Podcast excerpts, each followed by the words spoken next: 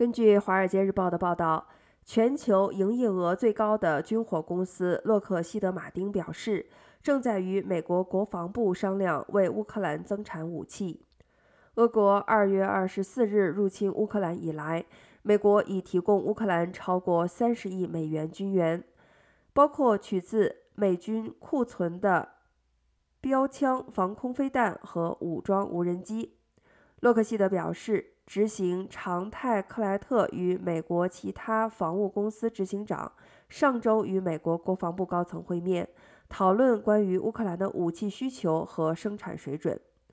五角大厦表示，与会的还有雷神、波音、诺斯洛普、格鲁曼、通用动力和 L3 Harris Technology 公司。洛克希德生产的 F-35 和 F-16 战机、黑鹰直升机与多种军火和飞弹防御系统。不过，高层表示，多数的新订单都需要数年才能交货。